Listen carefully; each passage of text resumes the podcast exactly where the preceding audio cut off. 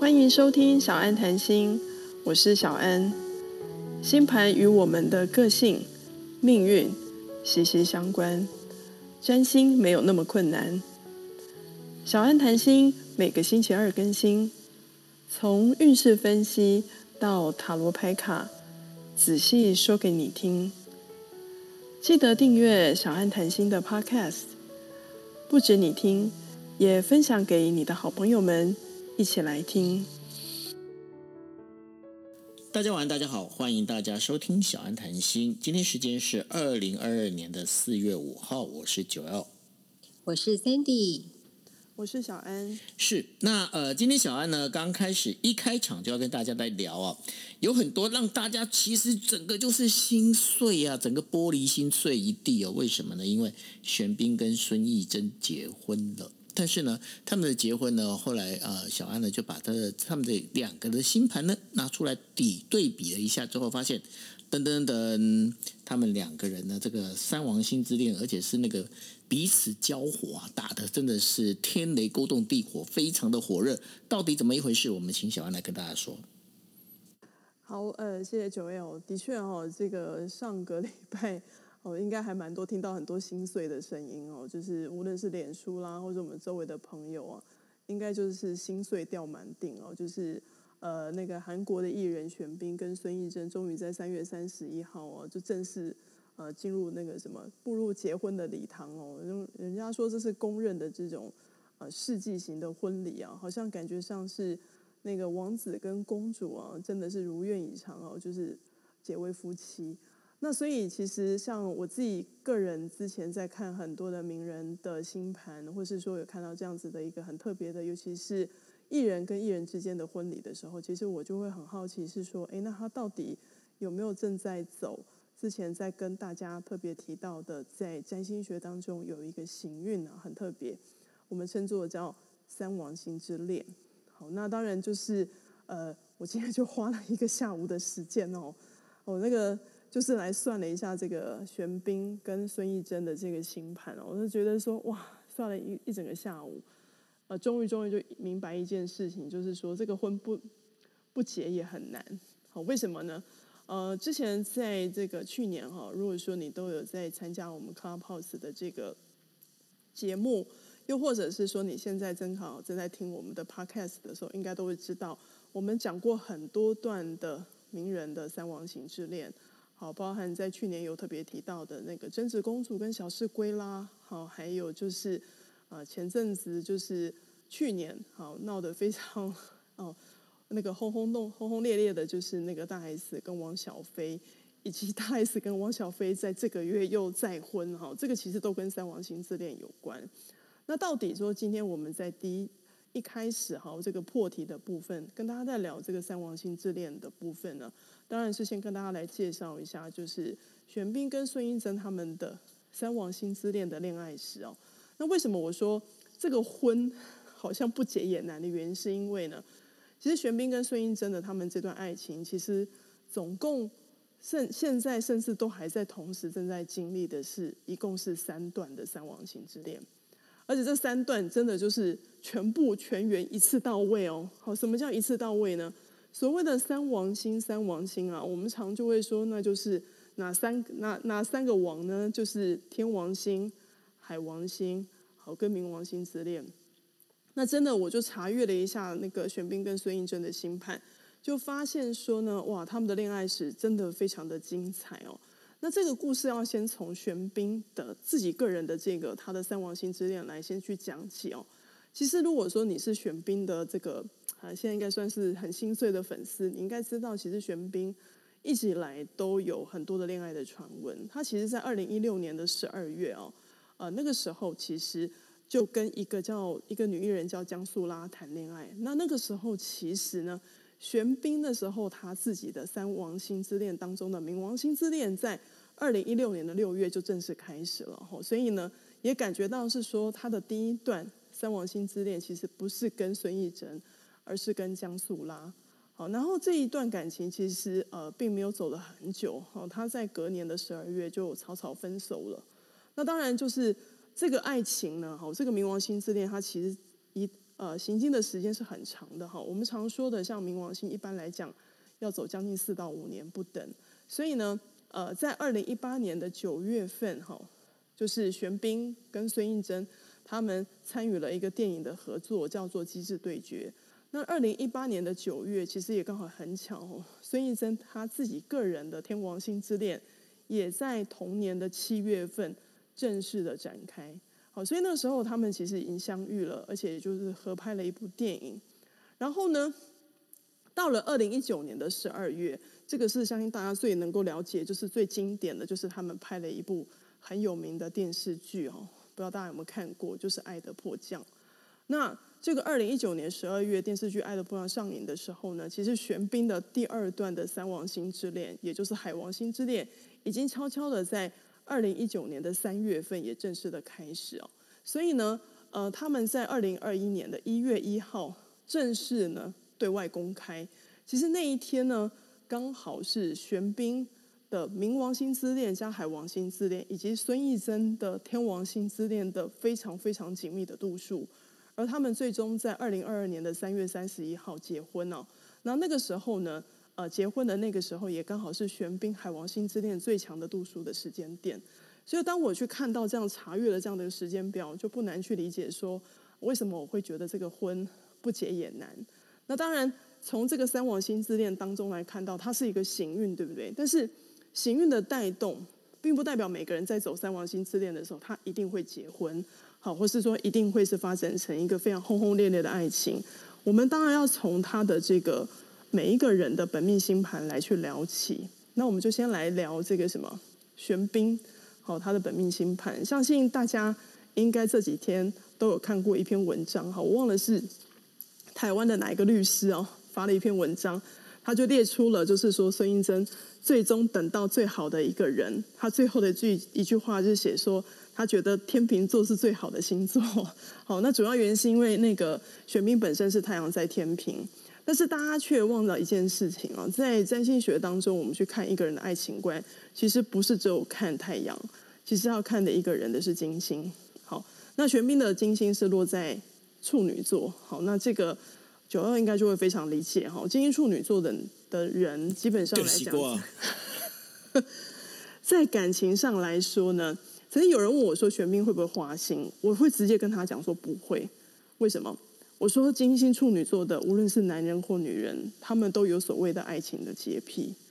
所以呢，他们在爱情当中相对来讲其实是很谨慎的哈。那当然，在这个过程当中，你也会看到，不仅仅是金星处女的这种谨慎，有爱情的洁癖，他甚至呢，呃，很有可能，当他一旦投入一段关系的时候，他就会是一个非常。无怨无悔的付出啊，哦，他会对对方非常的好，以及非常的体贴。那当然，这个部分呢，还会反映到玄彬他本身是一个典型的海王星爱人的特质。比如说什么呢？什么叫海王星爱人的特质呢？我们刚刚是不是有说有讲三王星之恋，对不对？那在占星学当中也有分成三王星的爱人。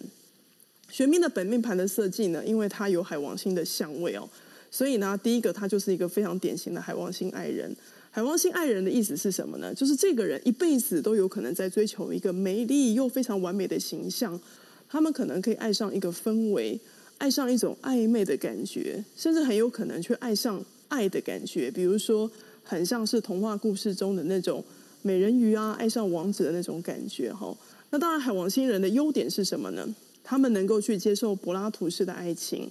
或是理想中的爱情，甚至他可能可以爱一个人爱很久，但是。没有办法在一起也没有关系，因为重点是他能够爱那个人就可以了。好，但是海王星爱人有个缺点，就是说，如果说在一段关系当中，如果对方没有办法给予这个海王星爱人足够那种爱的感觉呢，那这段爱情就会受到一个非常大的考验。而且海王星爱人有一个比较大的缺点，就是他们比较没有办法区分好什么是同情，好又会是什么是爱情。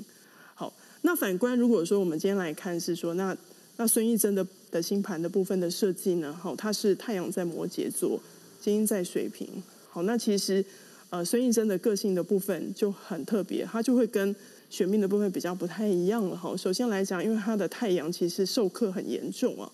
这个受克严重、困难的相位，其实会对于他本身跟爱情的擦边而过是有关的哈。这两个人其实一直都有传很多的绯闻，可是孙英珍其实一直都不会去公开说他跟谁在一起，跟玄彬是不太一样的。那再来的部分就是说，孙艺珍本身她有带有一种天王星爱人的一个格局。什么叫天王星爱人的格局？就是他不会去谈那种一般非常保守的啊，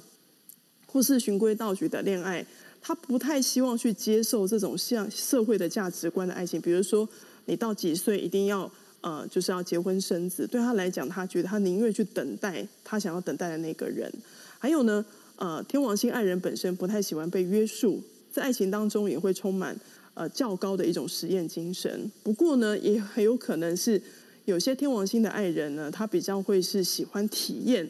那种爱情的不稳定，好，或是所谓的来来去去。好，那当然就是孙艺珍她本身以目前来讲，虽然说她的天王星之恋已经结束了哈，但是因为玄彬他现在目前的海王星之恋还在一个很紧密的度数当中。而且估计来讲哈，因为有朋友问我说，呃，看过这么多的名人的，就是世纪婚礼啊，好，尤其是最近很多艺人的这个消息非常的多，那是不是很有可能他们会突然的，就是会分开啊？呃，估计来讲，以玄彬来说哈，玄彬他在今年呢，其实这个三王星之恋对他的影响的度数还是会很强，因为他在今年的六月份，也就是二零二二年的六月份，他会走一个。另外一个天王星的三分相之恋哦，那甚至孙艺珍在二零二四年，好，他在二零二四年的时候会走他自己的这个冥王星的合相之恋哦。那我估计来讲呢，就是如果说我们今天把这个三王星之恋演出一个比较好的一个导向的一个故事情节，我就在猜啦，他们有可能今年六月份之后，可能就会传出好消息。好，所谓好消息，意思是指的是什么？当然，大家就很希望说他们结婚之后赶快有这个怀孕的消息。好，那之前我在跟大家在介绍三王星之恋的时候，其实有跟大家提过，三王星之恋虽然是个恋，好，那这个恋不见得代表是恋上一个人，或是进入一段亲密关系。有的时候，三王星之恋在夫妻身上所演出的部分，有的时候可能就跟刚好是怀孕生小孩，比如说呃父亲。刚好生下了女儿之后，跟女儿去演一个三王星之恋，好，或是说这个妈妈生下了儿子，好，她的三王星之恋是就是演跟她儿子的这个故事，好，所以以这样的部分来看的话，我会觉得是说，如果说他们的三王星之恋演的很正向的话，估计来讲今年或是在后年，好就会有一些好的消息。那当然，我想去传递这样的观点，是因为我之前在两个礼拜前，我自己写了一段三王星之恋的故事哦，那。好像也吓 吓坏了很多的朋友，很多人一直都会觉得三王星之恋不太好啊。尤其在过去我们在介绍的时候，好像都是以婚变为做开头。那我今天想传递一个新的观点是说，呃，三王星之恋它也是会有一个好的结果，也会有好的结局。但重点是在于这个人的本命盘，他怎么去做这样子的个灵魂设定。好，所以以上呢就是。呃，第一个节目的部分哈，为大家来稍微介绍一下这个玄彬跟孙艺珍的三王星之恋的介绍。那如果说谈到了这个呃，就是三王星之恋，那有可能是更完整的一个家庭啊，包括了就是呃有小孩，然后这个组成一个圆满的家庭的话，那我们接下来下一个题目就要来聊了，就是说，因为刚好是清明节嘛哈，那清明节其实跟家庭其实关系很深哈。那在这个跟关系很深的情况之下，那小安，你要不要跟大家聊一下，就是有关于本命盘当中啊，跟原生家庭之间的关系，它到底有什么样的一个互动呢？好，呃，谢谢九友呃，我想说，刚好今天呃，刚好是很巧，今天是四月五号啊，我们就是传统东方华人就是呃清明节祭祖的这个时间点哦。那所以我想说哈，今天第二个主题的部分，想跟大家来聊聊，就是在本命星盘当中呢，呃，跟我们的原生家庭的关系。而且这个原生家庭呢，不是只有就是我们的父母亲，好，他还会去延伸成的叫做家族的关系，好，就是我的父系家族跟我的母系家族。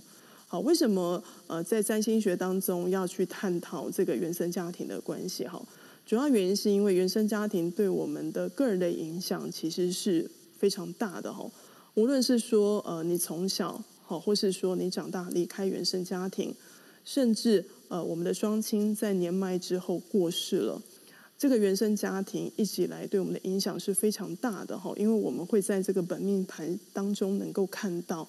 本命星盘所呈现的部分，能够看到这这个父亲或是这个母亲啊，对于这个人的影响是多大的。那当然，因为光看这个呃，从本命星盘去了解这个原生家庭啦，哈，或是父系跟母系的家庭，其实呃，可能光几分钟或是几十分钟的时间，没有办法一次解释的非常的清楚。但是我这边稍微去为大家介绍一下，是说在我们本命星盘当中呢，有哪一些特质，哪一些的主题会跟我们的原生家庭有关？好，从去年其实在聊占星的时候，都有跟大家提到哈，呃，像我们的太阳星座、我们的月亮星座以及我们的上升星座。那这边呢，我先稍微跟大家介绍一下，我或许以前你们在去年。呃，听到我在呃分享占星学的部分，又或者我之前过去那时候还没有加入九二跟 Cindy 的时候，我自己有开占星会课室哈。呃，你们都有特别提到，应该有有听过我在聊，就是有关于太阳星座的部分。好，那太阳星座顾名思义就是在讲说你是什么星座，好像我是摩羯，好，那个九 L 他是狮子座，我们讲的这个就是太阳星座。那太阳星座其实，在现代占星学当中，我们会说它是一个叫做父亲的原型。好，什么叫父亲的原型呢？就是说，你我们出生下来第一个接触到的一个阳性的能量，它很有可能是你的亲生父亲，好，或是一个替代的父亲。比如说，像有些人，他们可能呃是被领养的，又或者是父亲的早逝，后来是由兄长来去照顾你。那你的太阳星座其实会看到的是亲生父亲的个性、喜好、父亲所从事的行业，还有呢，甚至哈，对于女生的星盘当中呢，一个人我们自己的太阳的星座的相位，好，我们讲说行星跟行星之间的关系，会看到是什么呢？这个人在未来跟男性或是跟自己的先生、男朋友的相处的主题。那太阳星座很重要的原因，是因为它是一个恒星，它是一个发光发热的所在。所以一个人的太阳星座跟他所做的宫位跟相位呢，你会看到他会去呈现的是说，这个人如何去产生他的自我认同、他的自我表达以及他的自信心。好，那另外一个部分呢，就是我们说的很重要的另外一个，就是所谓的叫做月亮星座。好。那月亮星座顾名思义，既然有太阳，那就有月亮。那月亮当然反映到的是我们出生下来第一个所接触的一个阴性的能量，那是谁呢？那就是我们的亲生母亲。那当然它也会反映到的是说，呃，很有可能是一个呃替代母亲的人，好，或是像母亲的人。那所以呢，月亮星座会反映到什么事情呢？好，母亲的个性啦，母亲的喜好，母亲从事的行业，以及。你跟你母亲相处的状况，好，这个以你的相位来论，到底好或不好？那在未来来讲呢，这个月亮星座哈，它还会针对像比如说像男生的本命盘当中呢，今天你要看这个男生的感情啊，会不会比较容易有问题，或是比较有很大的功课？这个月亮星座就非常的重要，因为他会去演出未来他跟女性的相处，或是未来跟他太太相处的主题。好，然后月亮星座其实还非常的特别哈，因为月亮本身它守护的是在我们黄道十二宫当中的第四宫的田宅，所以它也会演出所谓的叫做早期的童年环境，也就是你的童年环境状况到底好不好，你要看你的月亮星座哦。好，那既然讲到第四宫的田宅宫呢，当然我们就要聊说有父亲有母亲，对不对？好，我们讲说父母亲的结婚在一起之后呢。就构成了这个原生家庭的原型，所以呢，我们可以透过我们的什么呢？在我们的本命星盘当中的第四宫，能够去看到我们原生家庭的一个原型的状态。比如说，这个原生家庭给予的富裕程度是小康、好中上，还是不太够，是贫穷的？还有呢，就是原生家庭的一个教养习惯。那因为田占宫很特别哈，因为这个是目前在现代占星学一直都有很大的争论的哈，就是四宫跟十宫到底是谁是父亲，谁是母亲哈？那以我自己过个人过往的经历哈，我是会觉得这个田宅宫比较像是父亲，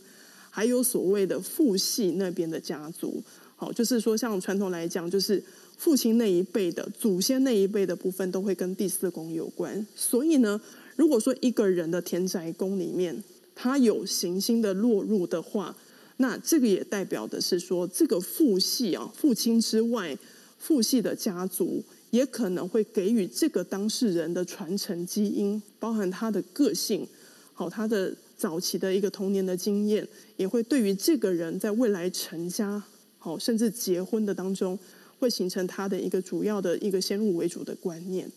好，那再来的部分呢，就是。大家还记不记得我们曾经有一次的节目跟大家在聊上升星座，对不对？好，很多人一直都会觉得上升星座讲的是一个社社会化的一个面孔，我们讲的是说人格面具，可是却忘了一件事情哈，因为上升星座其实它决定了我们出生下来的什么呢？第一次跟这个世界打招呼，对不对？所以我们当然一定会出生在一个家庭。这个家庭教导我们如何跟这个世界打招呼，所以呢，我们的上升星座呢，也可以看到童年生长的背景环境。好，而且呢，他所在的这个命宫的第一宫的行星也是非常重要的哈。那有的时候上升星座的相位啊，甚至还可以决定当事者，好，主要是跟他的教养者，比如说是他的父亲的关系的好不好。那另外的部分呢，当然。还有个地方是比较特别的哈，就是我刚刚一直有跟大家讲说行星跟行星之间的相位关系嘛。那我可以举一个非常简单的例子哈，就是今天只有聊到两颗的那个行星的部分，就是内行星的太阳跟月亮。那其实哈，在我们的星盘里面呢，太阳跟月亮的相位啊，其实也可以决定双亲们的婚姻状态。好，因为呃父母亲的结婚离异。其实也透过日日月的这个相位，或是说你是在农历初几出生的时候的呈现哦，月相的部分的呈现，也会看到反映到父母亲的婚姻跟父母亲的感情。那这个部分也会影响到这个人成年之后呢，他的婚姻跟他的亲密关系的状态。好，所以呢，这些这些种种的部分啊，这个是这只是一个比较简单的部分去做一个分析。让大家知道一件事情，其实，在我们的星盘里面，其实很多地方都能够看到原生家庭对我们的影响。因为我们的本命盘其实是不会变的。那这个部分呢，就会带到什么呢？就是当我们在成年之后呢，这个星盘还是会一直以来如影随形跟着我们。那所以呢，那到底在这个部分上有没有一些范例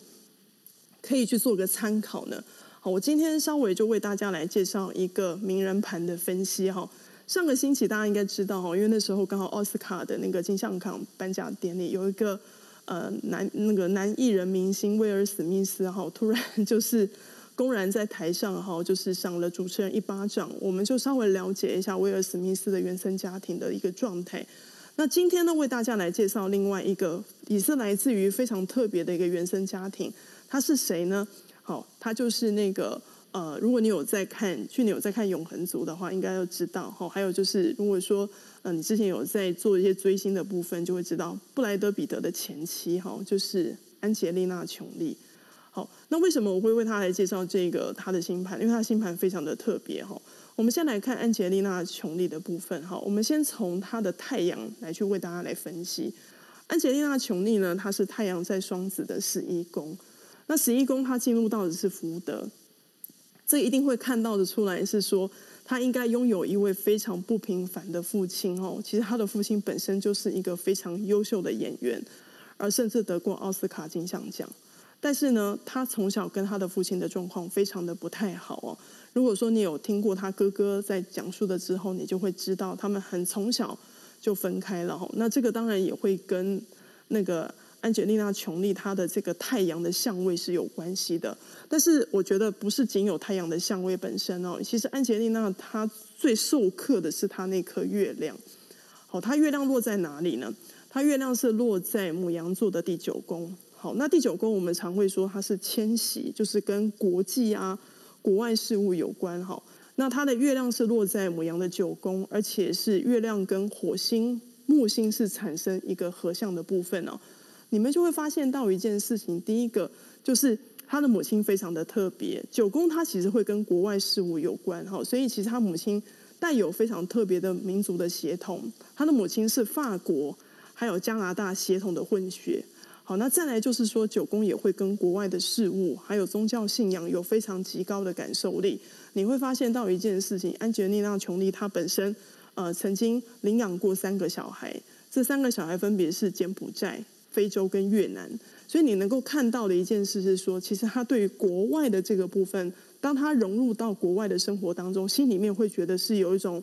呃回到家的感觉。那当然，这也会反映到的就是他的上升在巨蟹。好，一般来说，我们都会说上升在巨蟹应该是出生在一个非常充满期待中的家庭。可是因为他的公主星月亮授课的关系哦，所以他其实是从小并没有得到很多很多的温暖。好，甚至这个月亮授课也让他妈妈在五十六岁的时候很早就过世了。所以这个月亮母羊也反映到的是说，其实安吉丽娜·琼丽很早就独自出来，独自生活。她甚至曾经有好几度，她是不想活。听说他还有雇佣人，好雇佣杀手，好要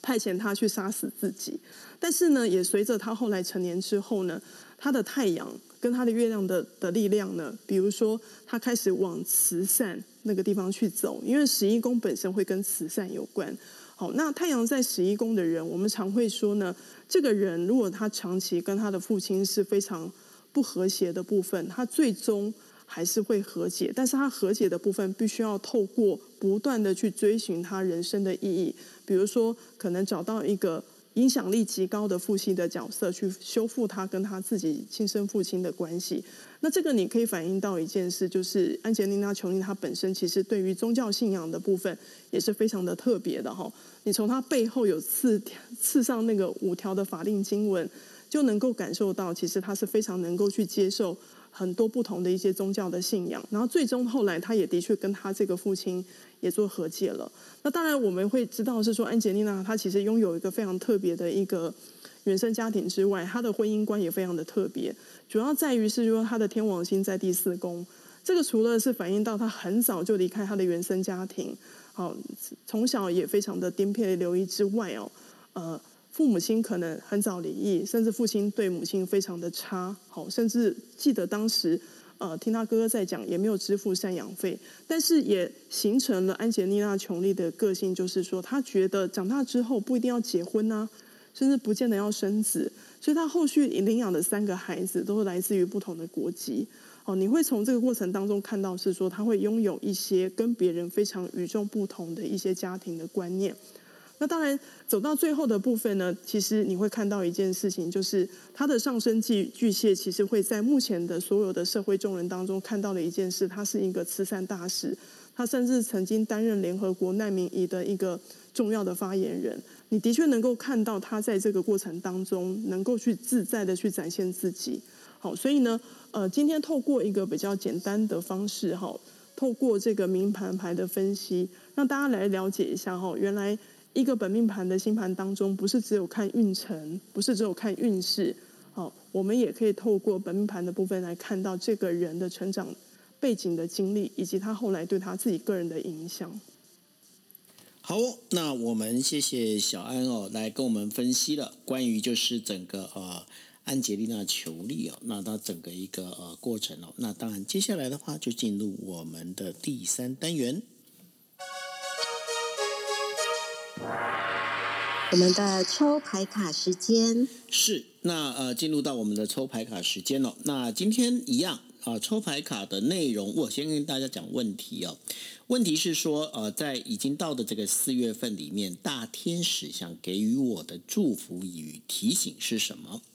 呃，在这个已经来到的四月份里面，大天使想给予我的祝福还有提醒是什么？在就是已经到来的四月份，大天使想给予我的祝福和提醒是什么？那这个牌卡来源是来自于大天使的神谕卡。如果大家呢想要知道，呃，这个现在小安今天帮大家准备的五张牌卡，哈，A B C D E，好，有五五张牌卡。不管你现在是在 Clubhouse，或者是你正在听 Podcast，哈，啊，大家可以脑袋里面想一下，A B C D E 五张牌卡。那这五张牌卡里面，你先想一下问题，就是在现现在的四月份里面，大天使想给予我怎么样的一个祝福和提醒？OK，A B C D E，你脑袋里面冒出哪一个哪一个英文字母，它就是你今天的牌卡。准备好了没有？好，好，那我们先来问，如果是抽到 A 这张牌卡的，好，今天为大家准备的是大天使神谕卡哦。那如果是选择 A 的朋友呢，这张牌来到的叫做优先顺序，好，它是来自于大天使麦达场所给予的讯息哦。那我下的主题是，请你事前规划并放掉一些琐碎的事物。抽到 A 的朋友呢，大天使麦达场在这里建议你在四月份能够规划一个呃有规律的生活，甚至开始进行一个完整的规划。你必须先要放掉一手全部要掌握的一些心态，而你现在的生活的忙碌会让你有时候甚至会错过一些重要的会议或是重重要的工作，你很有可能甚至会忙中出错，而且造成不必要的损失。所以，因此呢，呃，大天使会建议你啊，事前先卷出一些规划。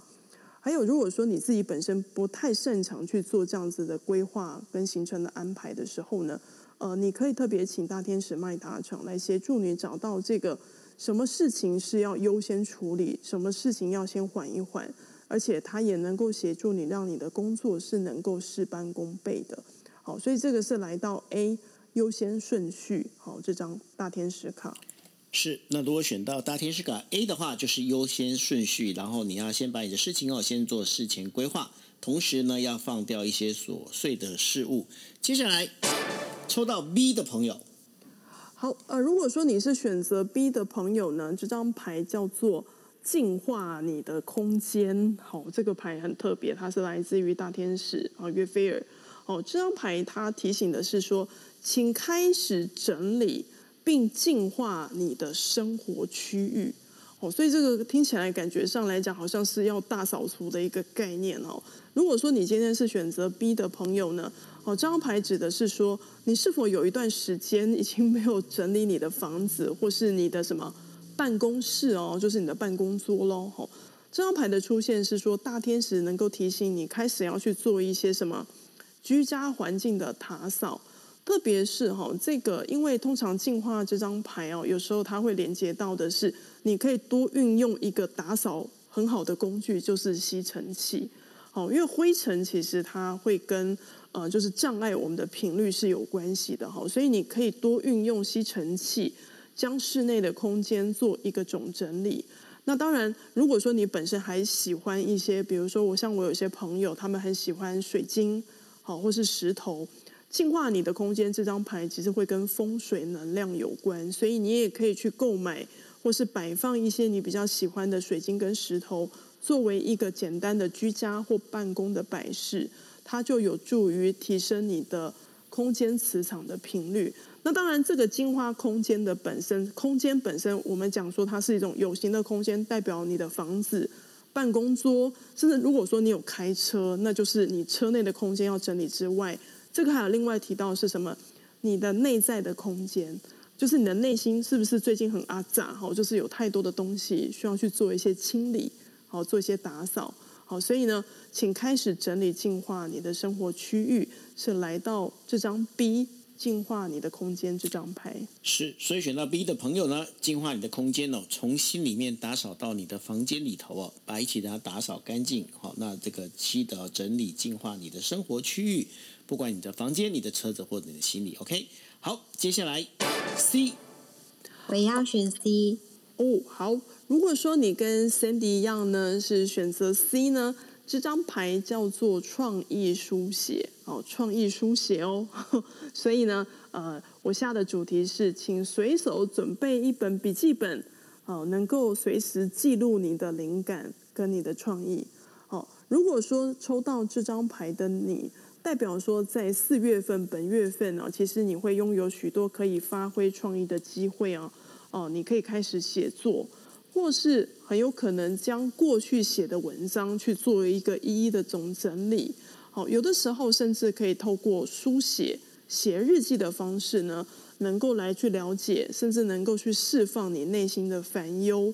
那这个部分还有一张牌比较特别的，代表的含义是说呢，你可能在近期之内啊，你有一些灵感的部分、点子的部分会在梦境中出现，所以建议可以在床边呢放一本小本子，好，以方便做记录。那另外，我这个另外再加注一个注啊注解的部分哦。创意书写它通常也代表的是说，如果你在最近这段时间跟人家的沟通本身会有点卡卡的，这个牌本身代表的叫做文字的讯息，也就是说不要用说的，好，先用文字的讯息去表达出来，会会提升你跟对方的这个沟通的方式。好，所以这个来到 C 创意书写这张牌。所以选到 C 的朋友，创意书写，记得在床头摆一间小笔记本，然后呃记录你的灵感和创意哦。OK，接下来 D，好，如果说你是选择 D 的话，这张牌来到的叫做敏感度。好，那我下的这个主题是呃，请尊重身体，还有你自己自身的感受。好，如果说你今天是选择 D 这张牌敏感度的话呢，请你稍微留意一下哈，最近这段时间。啊，尤其四月份刚进来哦，你是否会感觉到自己的身体啊，或是内心很敏感，甚至会有点就是反应的过度？这张牌的出现代表是你最近身心都很敏感、很疲惫，甚至很容易会放大别人对你的观点，以至于你的情绪啊会受到很大的影响跟起伏的波动。那大天使在这边会建议你先避免一些。呃，化学有害的物质跟食物，那建议你甚至可以多吃一些天然有机的食品。还有一件事就是要远离人多嘈杂的区域哦。你必须要先去尊重你现在内在是非常脆弱以及非常敏感的哈。所以这个是来到低敏感度这张牌。所以选择低的朋友，记得哦，避开人群众多的地方哦。那这个敏感度是非常重要的，所以要尊重你的身体还有你自身的感受。接下来。一，好，如果说你是选择一的话呢，这张牌叫做克服困难。好，那我下的一个主题哈，它叫做困难依旧，就是依旧来持续，但不要轻言的放弃。哦，选择这张牌的你呢，呃，大天使非常明白，好，过去到现在的你非常的努力，而且也试图要去。